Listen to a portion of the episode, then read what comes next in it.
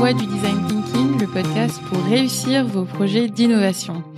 Dans ce podcast, j'interviewe des sociologues, des anthropologues, des designers, des facilitateurs, des entrepreneurs et des créatifs, tous experts en innovation, pour nous éclairer sur les stratégies, les pratiques, les techniques et les conseils que vous pourrez mettre en pratique.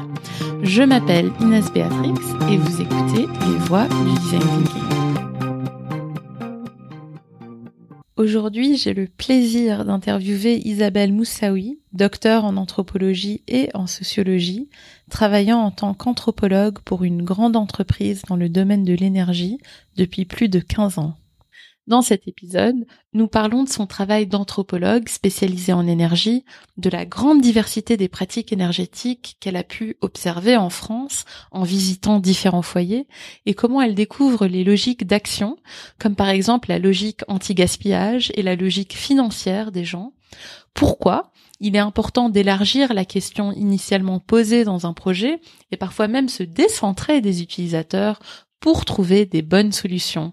Elle nous parlera aussi de pourquoi, contrairement à ce que l'on peut croire, il n'y a malheureusement pas de lien mécanique entre être bien informé sur l'environnement et consommer moins d'énergie, d'où l'importance d'accepter la diversité dans l'évolution des comportements pour réussir notre transition énergétique.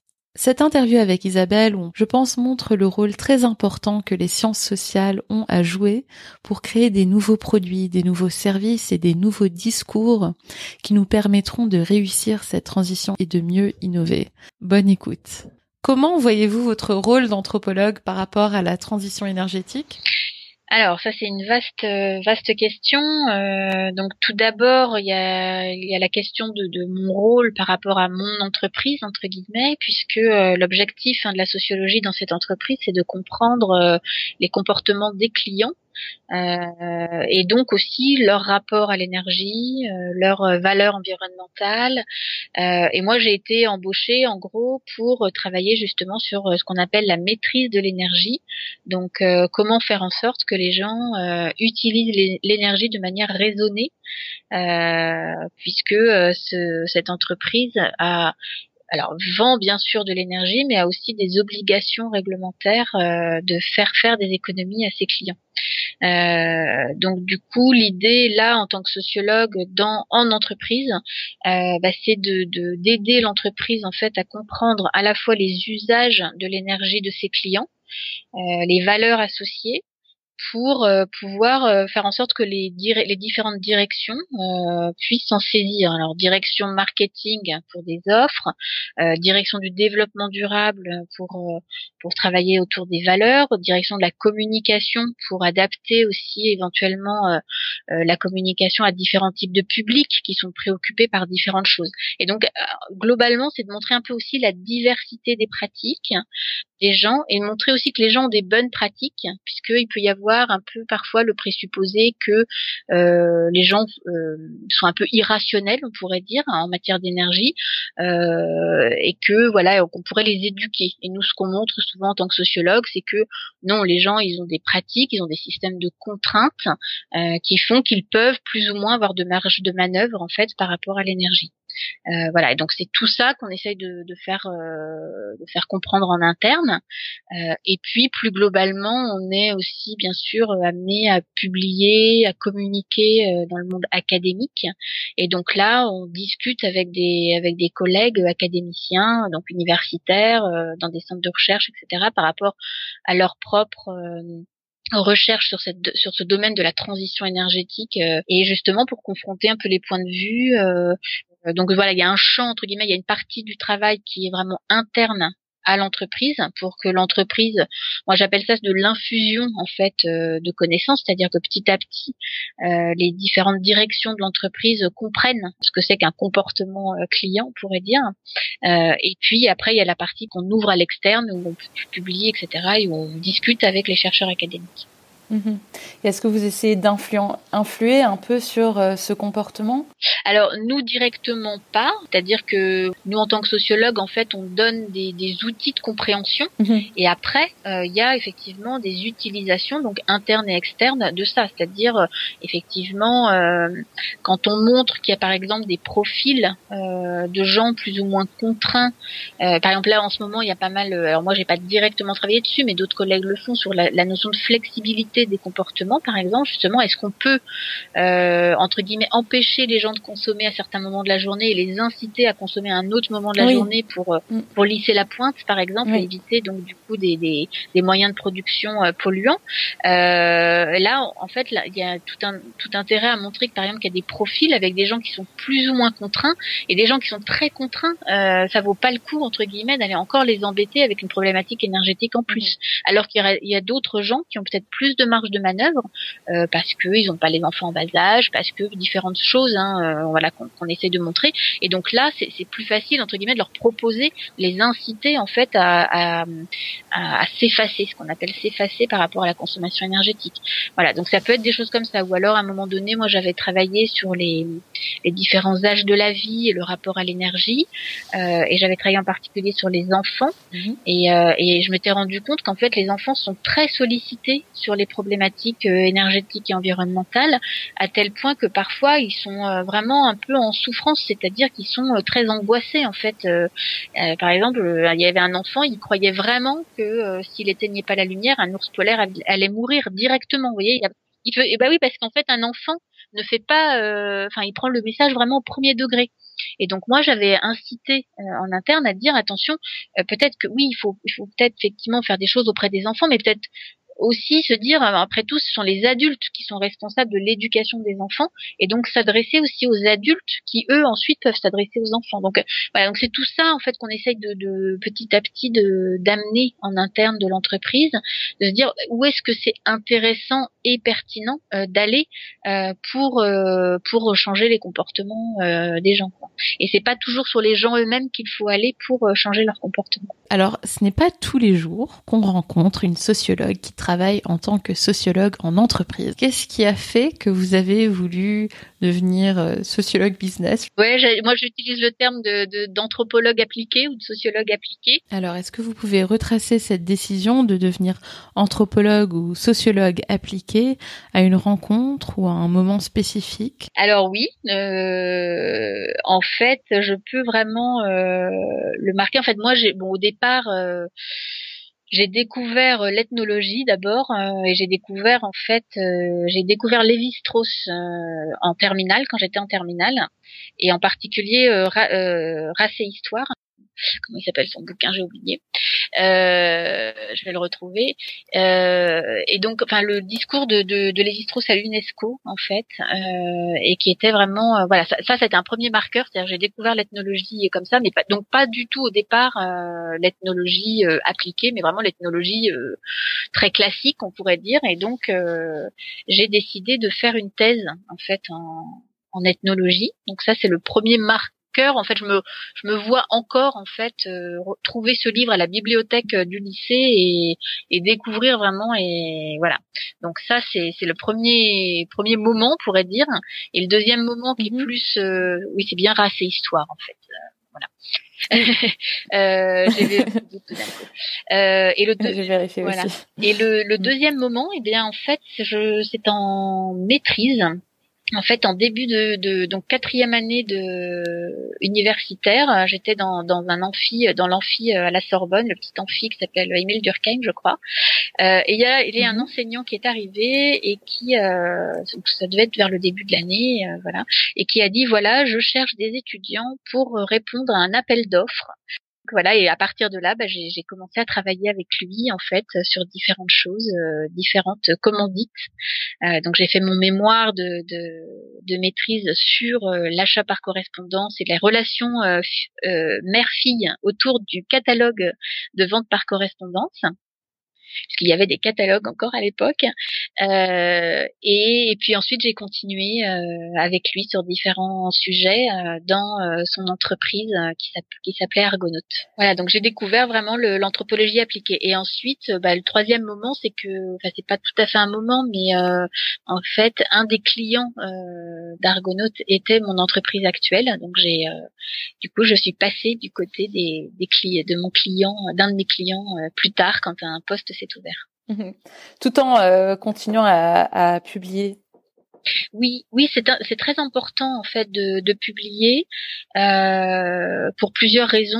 Euh, d'abord parce que ça permet euh, bah, d'aller plus loin des fois que qu'un peu la vitesse des enquêtes qu'on fait en tant que consultant ou même en interne de l'entreprise où en fait on voilà on, analyse les choses et on les restitue mais il y a, parfois voilà il manque un petit peu un approfondissement ou une synthèse ou retrouver la substantifique moelle des choses les relier à mmh. des à des lectures sociologiques ou anthropologiques qui permettent des fois de faire des liens aussi entre différentes enquêtes différentes notions.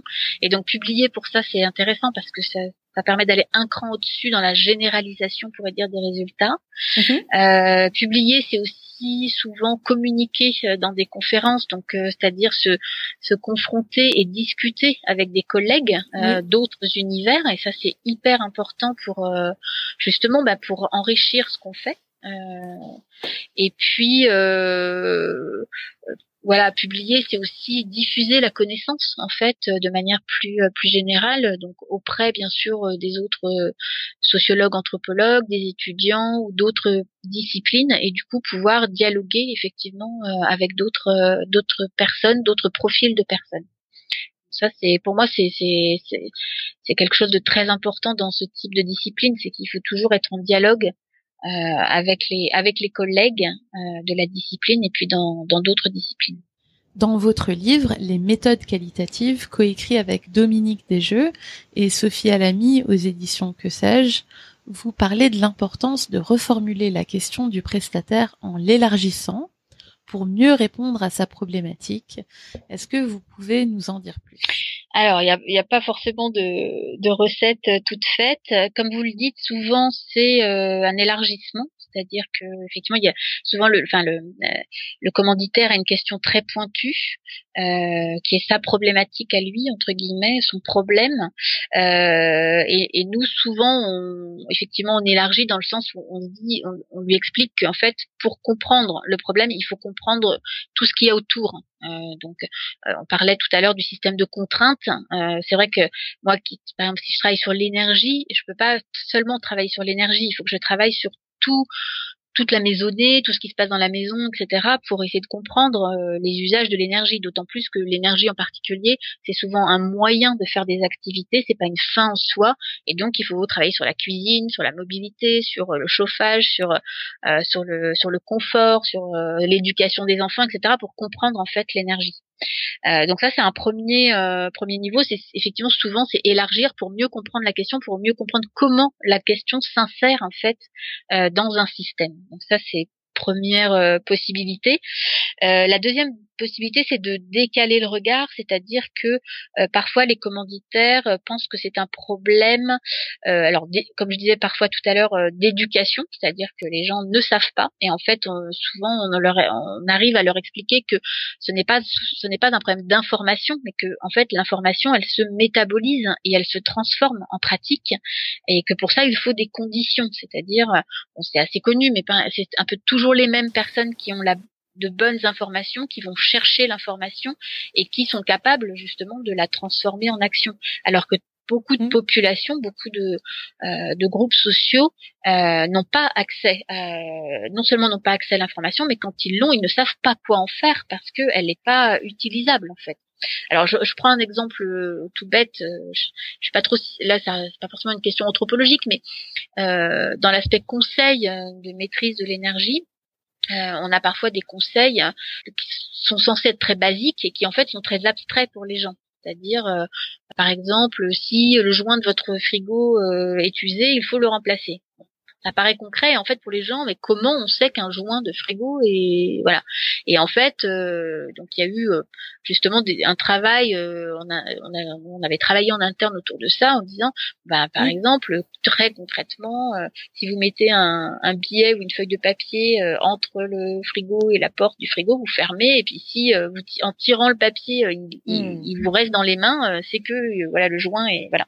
Donc là c'est l'idée que il faut des choses très concrètes pour les gens. Et c'est bon là c'est pas tellement le la relation prestataire, mais c'est d'expliquer que euh, il faut aller au-delà de, de ces euh, de ces discours tout faits sur voilà les gens si on leur donne de l'information ça suffit.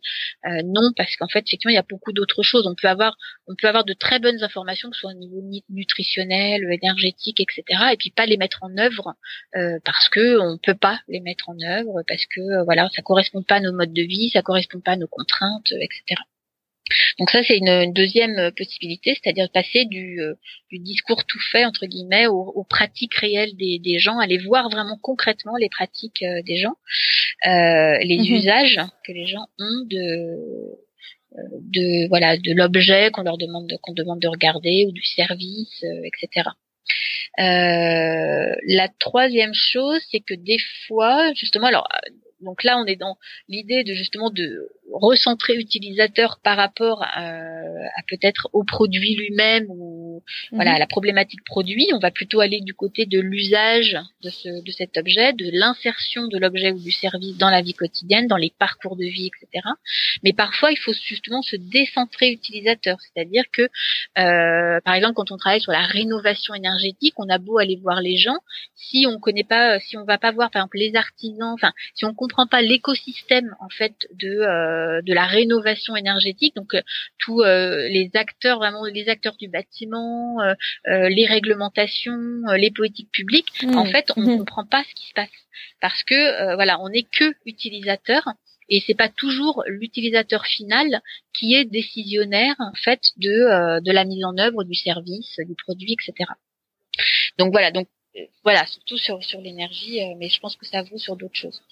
Euh, voilà. Et puis après, il y a des choses, des fois, euh, alors là c'est plus tellement anthropologique, mais il y a des cas où euh, justement on nous demande d'aller euh, dire voilà euh, on a, je me souviens d'un cas où c'était donc avant la diffusion très démocratisée entre guillemets des ordinateurs, il y avait des choses un peu entre le minitel et l'ordinateur. Hein, je me souviens pour un client, il disait je comprends pas, pourtant ça, ça, apporte plein de services et tout, et on comprend pas pourquoi les gens l'utilisent pas, parce que c'est un beau produit. Donc ça c'est une question un peu d'ingénieur, c'est-à-dire un bel objet, un bon objet euh, euh, devrait rencontrer son public.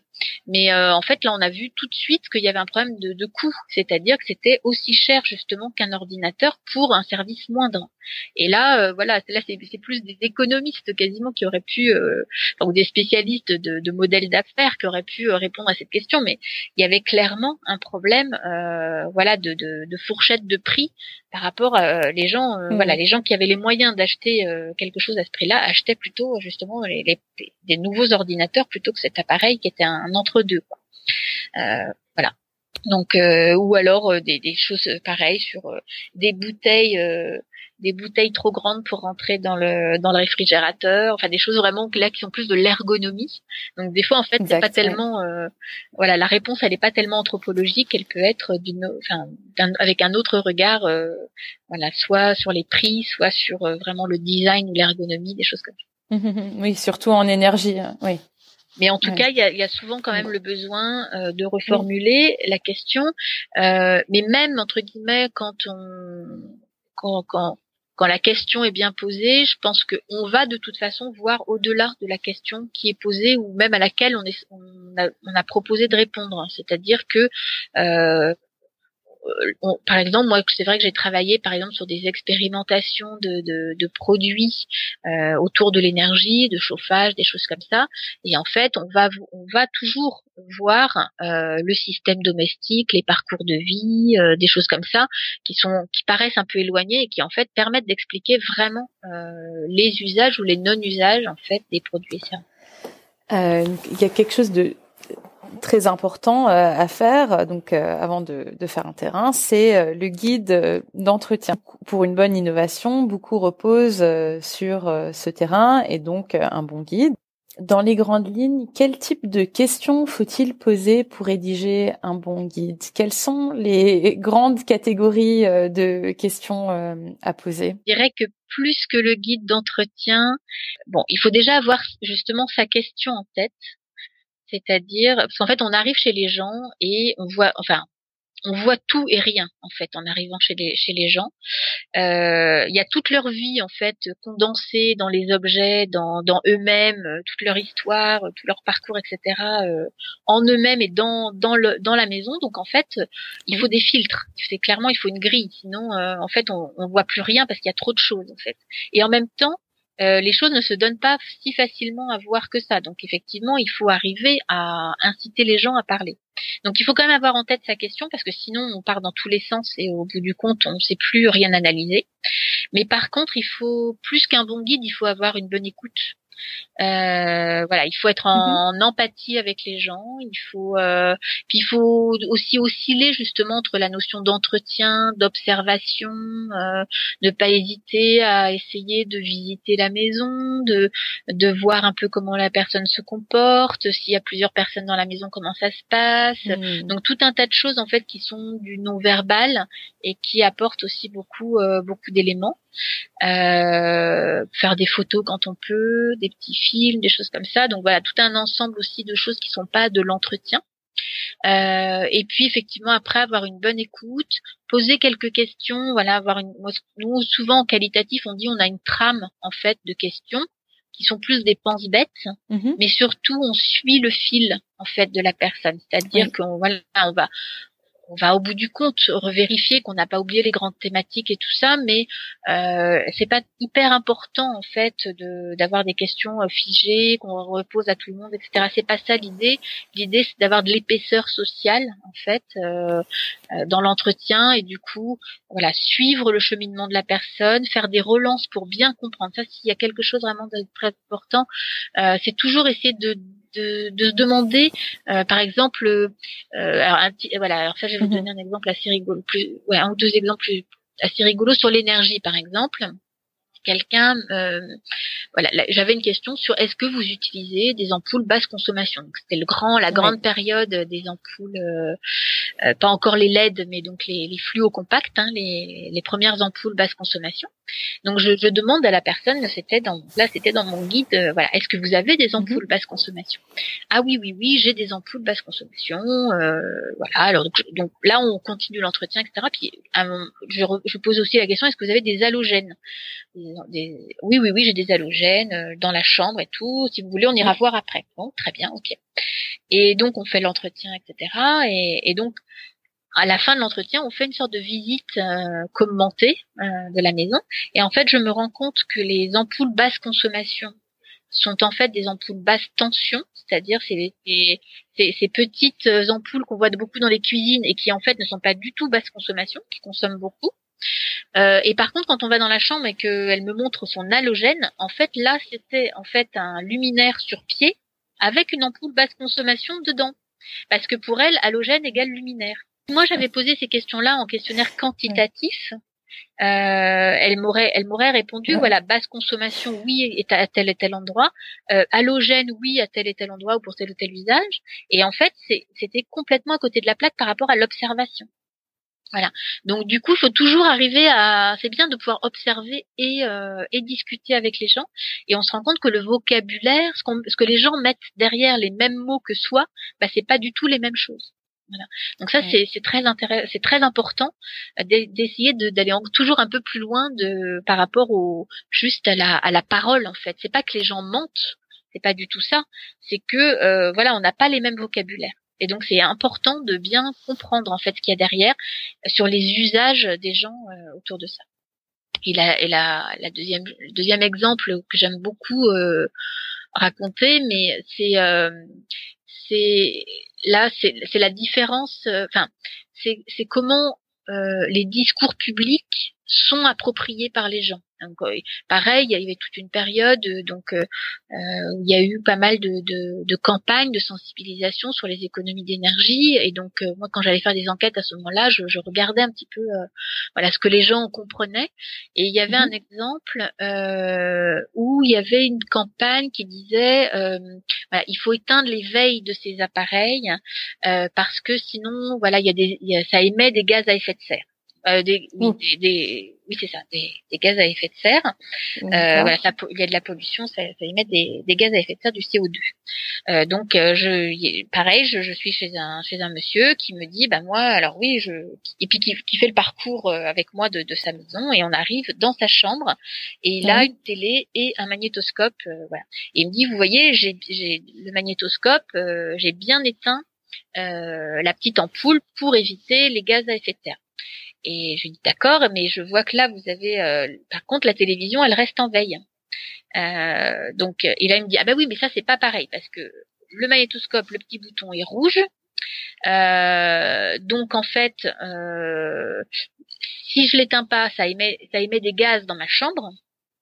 Alors, alors que la télévision, non, c'est un petit bouton qui est vert. Enfin, je sais plus très bien le voilà. Et donc ça, c'est pas pareil. Et en fait, il avait compris que l'appareil émettait des gaz dans sa chambre. Voilà. Et donc voilà. Et c'est hyper. venir en fait. Voilà. C'est voilà. Et donc c'est hyper intéressant de voir comment les gens comprennent. Donc on parlait de l'information euh, tout à l'heure. C'est pas parce que les gens ont de l'information qu'ils la comprennent.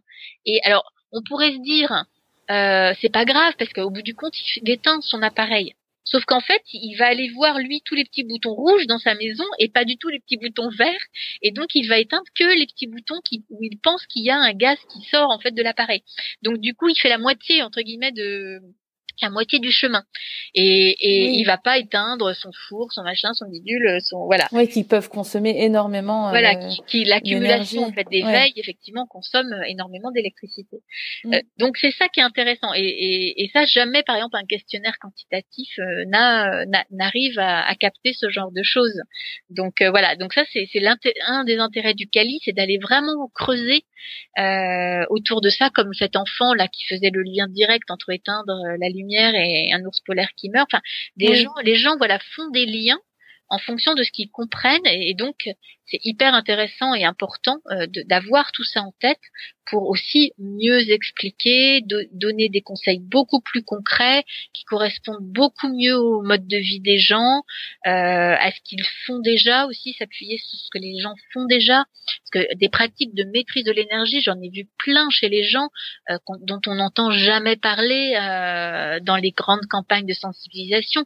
Par exemple, des gens bah, qui mettent euh, dans des luminaires au plafond euh, deux ampoules sur trois, euh, euh hmm. qui vont euh, qui vont faire, enfin attention à des choses qui vont ouvrir le four pour faire du chauffage après que le four soit éteint, qui vont mettre des couvercles sur l'eau. Les gens ont vraiment des stratégies d'attention énergétique et ça c'est pareil. Par exemple, ça c'est un, un des soucis quelquefois. Enfin, dans certains questionnaires où on demande toujours aux gens euh, comment ils comment ils ils, ils pourraient évoluer ce qu'ils sont prêts à faire.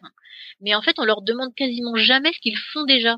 Et donc des gens qui disent je ne suis pas prêt à faire des choses, en fait, au bout du compte, on ne sait pas si c'est parce qu'ils n'ont pas envie de les faire, parce qu'ils ne peuvent pas les faire ou parce qu'ils les ont déjà mises en place. Et donc c'est quand même trois choses complètement différentes en fait. Oui. Donc euh, voilà, donc ça c'est le genre de choses où c'est bien de voilà d'aller au fond des choses, dans l'épaisseur des, des pratiques euh, des gens. Mmh. Et quelles sont les thématiques auxquelles vous faites le plus souvent recours pour construire euh, euh, le guide d'entretien euh, dans le secteur de, de l'énergie? Alors, comme je vous le disais tout à l'heure, dans le secteur de l'énergie, ça renvoie à beaucoup, beaucoup de choses, puisqu'en fait, aujourd'hui, on a beaucoup, beaucoup d'activités qui consomment de, l'énergie de manière générale, de l'électricité en particulier, mais de l'énergie en général.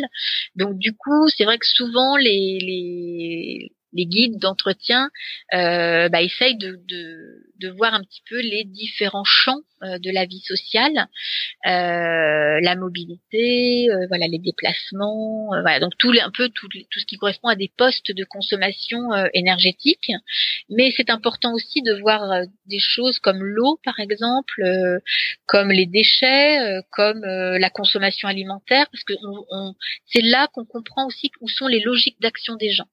Donc moi, j'ai pas mal développé cette notion euh, de logique d'action et avec euh, mhm. deux collègues euh, également, on a, on a travaillé ces notions-là pour montrer que voilà, les gens en fait vont relier des activités entre elles avec une logique qui du coup est à la fois euh, quelque chose de l'ordre du discours, de la représentation, du projet de vie, euh, mhm. c'est-à-dire ce qui est important pour soi, on pourrait dire, que ce soit mis en discours ou pas, et puis des pratiques. Alors un exemple, euh, quand on est dans une logique d'économie financière, on va faire attention à ce qu'on achète, de manière globale, donc euh, au prix des choses, donc sur l'alimentation, sur les vêtements, sur euh, voilà, on va faire peut-être attention à l'essence, par exemple la consommation d'essence, et donc on, va faire attention à sa facture euh, d'électricité ou d'énergie. Donc voilà, on fait attention vraiment au, au, prix. Par contre, quand les choses sont gratuites, là les gens auront tendance à faire moins attention. Par exemple, ils feront peut-être moins attention quand ils seront en vacances dans les hôtels,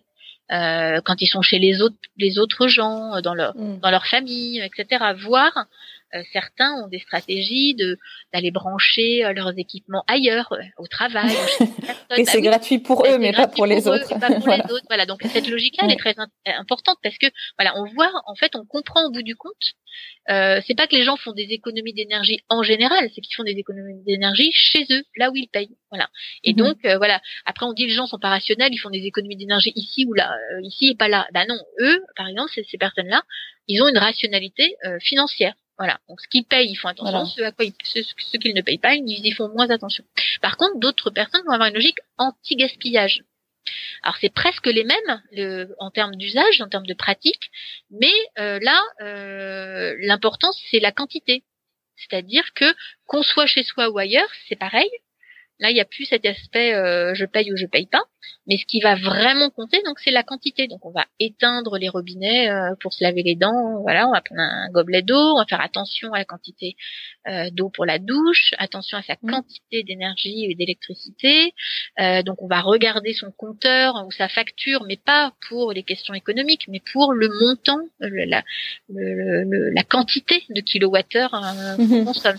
Voilà. Et, et, et par exemple, les gens qui sont dans l'anti-gaspillage, euh, alors ils vont ils vont pas forcément euh, ils vont pas forcément euh, être réticents à acheter des choses chères, par exemple dans l'alimentation, parce qu'ils peuvent considérer que par exemple bio par exemple ils vont acheter bio plus cher parce qu'ils vont considérer qu'en fait les produits sont de meilleure qualité, qu'il y a moins de déchets par exemple sur mhm. les sur les légumes, euh, des personnes vont me dire bah moi je préfère acheter plus cher, de meilleure qualité, euh, parce que euh, voilà les légumes réduisent moins ou la viande par exemple ça fait moins d'eau donc c'est c'est voilà elle elle je gaspille moins quand je mange ça au bout du compte. Ou les ou alors ils vont acheter des aliments qui tiennent mieux donc qui se conservent mieux parce que justement ils veulent pas gâcher ils veulent pas jeter des choses.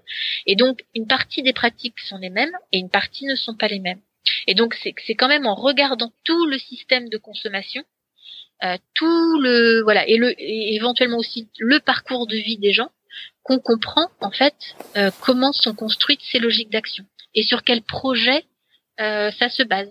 Est-ce que c'est lié aux enfants? Par exemple, il y a des gens qui vont faire très attention euh, qui vont faire très attention à leurs enfants, donc qui vont faire des actions euh, de consommation ou d'attention à l'énergie en fonction euh, du, du, de l'éducation de leurs enfants. Par, par exemple, ils vont eux faire très attention alors à l'eau et à l'énergie pour eux, mais par contre, ils vont donner des, des bains à leurs enfants parce qu'ils considèrent que les enfants ont besoin d'une hygiène, etc. Ils vont augmenter le chauffage quand les enfants rentrent de l'école. Euh, mhm. Moi, j'ai vu des femmes, par exemple, qui sont toute la journée à la maison, euh, qui mettent le, la température à 17 degrés, 16 euh, ou 17 degrés quand elles sont elles-mêmes à la maison, et qui réaugmentent à 19 ou 20 degrés à l'heure de, où les enfants rentrent de l'école. Voilà, mhm. donc du coup des stratégies où du coup on voit que les stratégies sont collectives, sont aussi par rapport à l'attention qu'on a aux autres et pas seulement à soi-même. Et ça, mm, c'est mm, mm. aussi très important sur la sociologie, c'est de montrer aussi les, tous les aspects collectifs, en fait. Voilà. Et donc, du coup, les guides d'entretien, c'est euh, ouvrir les perspectives, euh, ouvrir le champ des possibles pour essayer de retrouver les logiques, en fait, des gens, les projets de vie, euh, les représentations qu'ils ont, le, lien entre les représentations et les pratiques, qui sont pas pas évidentes et pas mécaniques. Euh, oui, je voulais vous poser une question là-dessus. En fait, est-ce que vous pouvez expliquer cette distinction entre les représentations sociales euh, et euh, les pratiques et pourquoi elle est importante? Oui, alors effectivement, il y a tout un courant de recherche, en particulier en psychologie, qui dit en fait les gens ont des représentations sociales euh, qui se mue en motivation, qui elle-même se mue en comportement. Et en fait, en tant que sociologue, anthropologue, ce qu'on voit souvent, c'est que euh, c'est pas si mécanique que ça. Déjà, pardon, les, excusez-moi, mais les représentations sociales, est-ce que c'est euh, ce qu'on appellerait en anglais les, les, les modèles mentaux, les, ces mental models ou... Oui, je pense que c'est à peu près ça. Euh, effectivement, c'est la manière dont on pense le monde en fait. Les représentations sociales de l'énergie euh, vont varier selon les gens. Les gens vont considérer l'énergie plus ou moins polluante, par exemple, ou mhm. euh, euh, il va y avoir une représentation sociale de comment est, est produite l'énergie. Par exemple, on fait faire des fois des dessins aux gens pour comprendre quelle comment ils pensent en fait euh, le système de production énergétique et ça c'est mhm. intéressant parce que voilà on voit est-ce que ou la part par exemple ce qu'on appelle le mix énergétique euh, est-ce qu'à leur avis euh, voilà c'est c'est plutôt des énergies renouvelables du nucléaire voilà d'autres sources d'énergie donc les gens ont une représentation de ça donc une vision du monde mhm. puis plus globalement sur le changement climatique voilà est-ce que les gens pensent que le changement climatique est lié à l'activité humaine ou pas, des choses comme ça. Donc ça, ce sont des représentations sociales. Mhm. Euh, voilà. Et, et après, il y a les pratiques. Et on voit des fois qu'en fait, il n'y a pas de lien. C'est-à-dire qu'on peut avoir des gens très préoccupés par l'environnement et qui en fait ont des pratiques, des pratiques très consommatrices. Euh, en termes en termes énergétiques et le lien n'est pas évident en fait alors il y a un mm. chercheur qui a montré justement que euh, bon plus alors, euh, un article que j'adore euh, le titre c'est vaut-il mieux être pauvre et mal informé que riche et conscientisé? Parce qu'en mm-hmm. fait, en gros, il montre que les populations les plus pauvres, en fait, globalement, en absolu, consomment moins d'énergie que les populations les plus riches. Alors que mm-hmm. ce sont les populations les plus riches qui ont une, une plus forte préoccupation environnementale. Et donc euh, voilà, si on fait, si on regarde ça comme ça, on dirait ah, c'est bizarre quand même, ça paraît pas cohérent. Et pourquoi, euh, voilà, pourquoi? Et en fait, c'est parce que euh, en général, donc les personnes qui ont les, les, les, préoccupations environnementales les plus fortes sont les personnes les plus diplômées. Donc on revient à la question de l'information, aller chercher l'information, se sentir préoccupé des choses, etc. Avoir la capacité euh, avoir le capital culturel pour euh, être capable d'être préoccupé de l'environnement et puis aussi mhm. avoir entre guillemets la disponibilité mentale. C'est-à-dire que quand on est dans un système de contraintes très fort euh, qu'on doit euh, voilà on a du mal à, à à, avoir les fins de mois. Voilà, on a des fins de mois difficiles, on a une, euh, une gestion de budget, etc. On a, on a vraiment pas le temps et pas l'énergie de s'occuper d'environnement. Donc, euh, euh, quand on est, voilà, quand on mm. est, quand on a des, des revenus très modestes, euh, voilà, on n'a pas du tout entre guillemets l'esprit à, s'occuper de, de, de choses environnementales. Donc, les populations les plus aisées sont aussi les plus diplômées euh, souvent. Euh, c'est pas mécanique, c'est pareil, mais en, termes statistiques, disons qu'il y a une corrélation quand même assez forte. Et du coup, euh, voilà, ce sont les personnes les plus éduquées qui sont les plus préoccupées par l'environnement. Mais euh, comme ce sont aussi les personnes les plus aisées, ce sont celles qui ont souvent les plus grandes maisons, euh, le plus d'appareils, euh, qui ont des mobilités internationales les plus fortes. Donc c'est eux qui utilisent le plus l'avion. Ouais, la, la, seule, la seule euh, le seul contre-exemple, ce sont les immigrés qui utilisent l'avion également, euh, mais sinon, euh, voilà, ce sont donc voilà donc globalement, en absolu, ce sont elles qui consomment le plus d'énergie. Alors après, on peut regarder petit, enfin détailler plus parce que voilà, ce sont aussi les personnes les plus aisées qui vont faire aussi plus de rénovations dans leur logement, même si c'est pas des rénovations énergétiques en tant que telles. Enfin, avec un projet énergétique elles embarquent en fait l'efficacité énergétique. Euh, ce sont elles qui vont faire attention, voilà, qui vont euh, faire en fait des travaux euh, de grande ampleur, etc., qui ont les moyens de faire des travaux. Donc, il faut tout ça est à nuancer, mais gros, grosso modo, voilà, en, gros, il n'y a pas de lien mécanique. Entre la représentation sociale ou la préoccupation qu'on a en termes environnementaux et les pratiques qu'on a en termes de vraiment de niveau de consommation et de mise en œuvre euh, voilà. Et les personnes les plus modestes par contre qui n'ont pas les moyens euh, voilà, qui ont des contraintes euh, budgétaires fortes, elles, elles vont bricoler entre guillemets des solutions de maîtrise de l'énergie euh, et parfois contre-productives entre guillemets euh, en termes vraiment d'efficacité énergétique. Alors déjà, ce sont elles qui ont souvent les passoires thermiques, euh, des passoires thermiques chez elles. elles sont locataires, donc elles ont peu de peu, peu de moyens de, de faire des travaux. Euh, et puis elles ont pas, elles ont, elles peuvent pas investir en fait pour faire des économies d'énergie. Donc elles vont bricoler, elles vont par elles-mêmes rajouter des joints à leurs fenêtres. Euh, euh, voilà, elles vont faire des petites choses, des petits gestes en fait euh, autour de ça. Euh, voilà. Et donc on voit vraiment des partitions assez différenciées. Et, et, donc en tout cas, un des grands messages, c'est qu'il n'y a pas voilà de, de lien de causalité directe entre les, les représentations qu'on a la préoccupation environnementale qu'on avoir et les pratiques réelles. Hmm. Oui, oui, oui. Ou bien on peut, euh, euh, enfin, avoir beaucoup d'argent, avoir euh, faire très attention, enfin, à son, à bien tout recycler, manger bio, etc.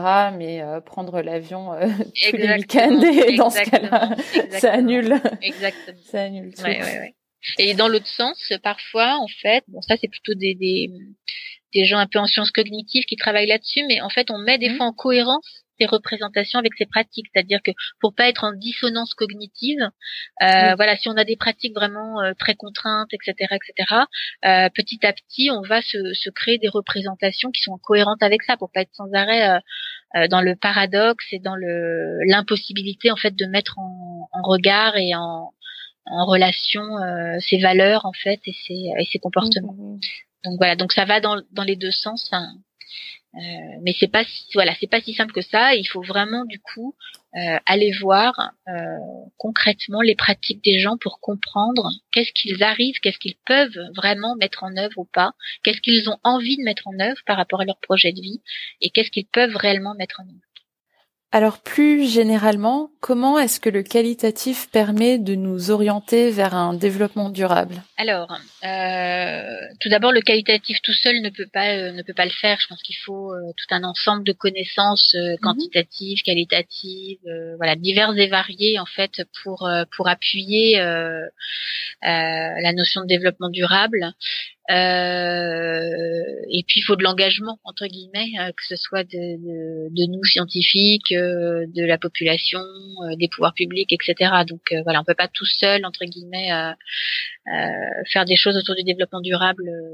voilà, le qualitatif souvent est, est perçu comme étant un peu anecdotique dans les dans les dans, les, dans la sociologie, dans la science en général. Euh, par contre, comme on l'a évoqué tout à l'heure sur certains exemples, euh, ça permet d'avoir vraiment une épaisseur euh, sociale, comprendre l'épaisseur sociale en fait des comportements, euh, et justement montrer que les choses sont pas toujours aussi simples que euh, il faut du développement durable, donc euh, il faut éduquer les gens et à partir de là, ils vont faire les choses comme on leur dit qu'il faut faire. Voilà, il faut écouter ce qu'ont à dire les gens, ce que font déjà les gens, ce qu'ils sont capables de faire, et puis euh, accepter du coup la diversité en fait euh, de l'évolution des comportements. Parce que souvent dans la notion de changement de comportement on voudrait que tout le monde adhère en fait à la façon dont on voudrait que les gens changent. Euh, et en fait on se rend compte qu'il y a des gens qui adhèrent facilement entre guillemets qui sont assez euh, euh, loyalistes on pourrait dire et qui adhèrent facilement aux politiques publiques etc et puis d'autres qui sont plus réfractaires et puis d'autres qui qui s'en fichent un peu. Donc du coup il faut trouver les ressorts en fait euh, les motivations, euh, les euh, les incitations qui vont bien avec les gens en fait. Et pour ça, il faut du qualitatif parce qu'il faut aller dans l'approfondissement en fait des pratiques.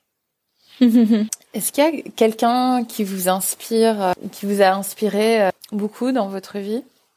Alors, il y a quelqu'un qui a beaucoup compté, qui est Dominique Desjeux, qui était donc mon directeur de thèse, et puis qui a été donc mon, mon patron, et puis euh, mon, mon, associé donc à Argonautes.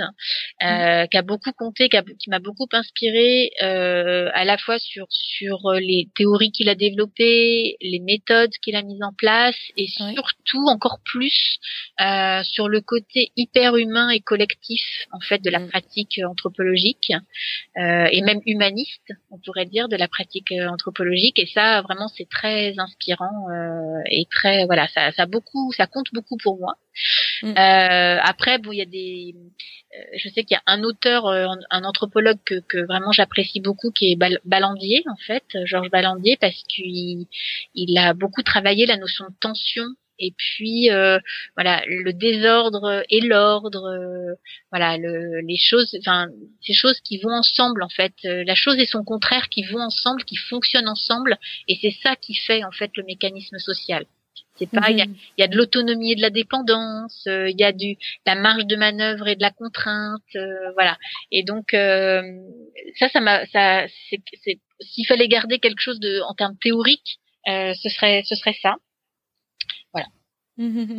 Donc peut-être euh, quand vous voyez euh, l'expression euh, de la tendresse, vous cherchez aussi tout de suite son opposé, par exemple dans bah, dans le cadre de la famille, par exemple. Enfin, oui, voilà, par exemple, raisonner en termes de, oui, oui, de binaire un peu. Voilà, voilà. Alors binaire ou trinaire, hein, ça dépend. Mais par exemple, quand on parle de lien social, bah, faut ce qui fait partie du lien social, c'est le conflit, par exemple. Et ça, on le, souvent, mhm. on essaie de le mettre de côté comme si c'était euh, euh, contraire au lien social. Ben non, le conflit est une forme de, de lien social. C'est, voilà, c'est euh, ça fait partie de ça. Et c'est parfois par le conflit qu'on arrive aussi à faire des choses.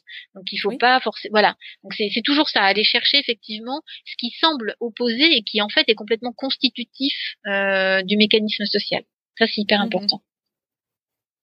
Et un livre qui vous inspire, peut-être pas un livre de Ballandier alors. Euh. non, je vais. Ah alors, euh, alors là, si je vais plus dans la littérature, euh, c'est un, un, mouvement. Alors, je ne sais pas vraiment si les auteurs que je peux citer par rapport à ça font vraiment partie de ce mouvement, mais le, le terme est, correspond assez bien, c'est le réalisme fantastique, mhm. c'est-à-dire en fait des auteurs qui ont cherché en fait euh, à la fois à être très réalistes dans la façon dont ils euh, euh, dont ils écrivent et en même temps à décaler toujours le regard par un côté beaucoup plus fantastique. Alors moi, les, vraiment les, mes trois auteurs préférés, c'est Haruki Murakami, euh, Boris Vian et Gabriel Garcia Marquez qui ont en commun ça en fait, c'est-à-dire euh, euh, à la fois il y a, y a, des à la fois du banal et du complètement fantastique en fait dans dans l'histoire et dans l'écriture qu'il euh, développe. Et je pense que ça, ça, me touche parce que je dans notre métier, on va toujours aussi voir euh, à la fois du très banal et puis tout d'un coup, il y a quelque chose d'absolument fantastique qui se passe, comme je disais sur l'innovation, sur d'autres choses, euh, et on découvre en fait, on est toujours en découverte en fait euh, d'un univers. Euh, chaque chaque euh, chaque maison où on va, chaque personne qu'on rencontre, en fait, c'est des univers complexes euh, des histoires incroyables, etc. Et ça, du coup, c'est toujours euh, voilà, c'est toujours fantastique au sens euh, mhm. formidable et au sens décalé. c'est pas, les gens sont pas là où on les attend. voilà. Et ça, ouais, ça, ça pourrait être, ça pourrait être ça. Mhm. Est-ce qu'il y a une valeur qui vous tient particulièrement à cœur?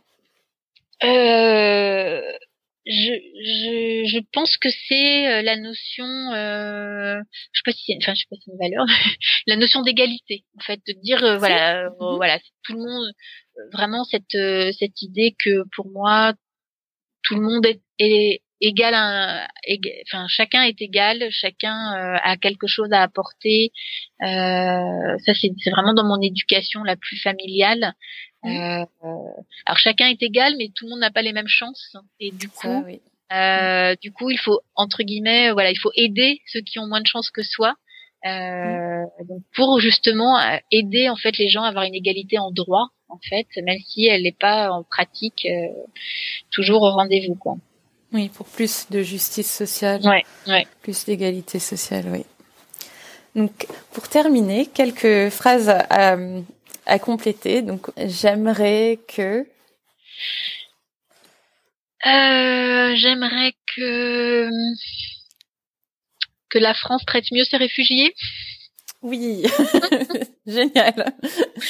Et euh, je me sens le mieux quand euh, Quand des amis m'entourent. Oh, parfait.